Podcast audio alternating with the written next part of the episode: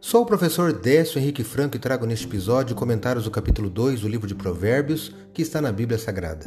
Este podcast segue o projeto Revivados por Sua Palavra, da leitura diária de um capítulo da Palavra de Deus. Me acompanhe aqui, onde iremos ler toda a Bíblia. O livro de Provérbios, ou Provérbios de Salomão, possui 31 capítulos e é um livro de poesia, de sabedoria judaica que, além de questões espirituais, trata de instruções éticas e morais. O capítulo 2 fala da excelência da sabedoria, e eu destaco na minha leitura o versículo 6 do capítulo 2 que leio na Bíblia Nova Almeida atualizada. Está assim: Porque o Senhor dá a sabedoria, e da sua boca vem o conhecimento e a inteligência. Provérbio 2, 6. Aquele que busca a verdadeira sabedoria e a verdade com todo o coração nunca vai falhar em encontrar a sabedoria.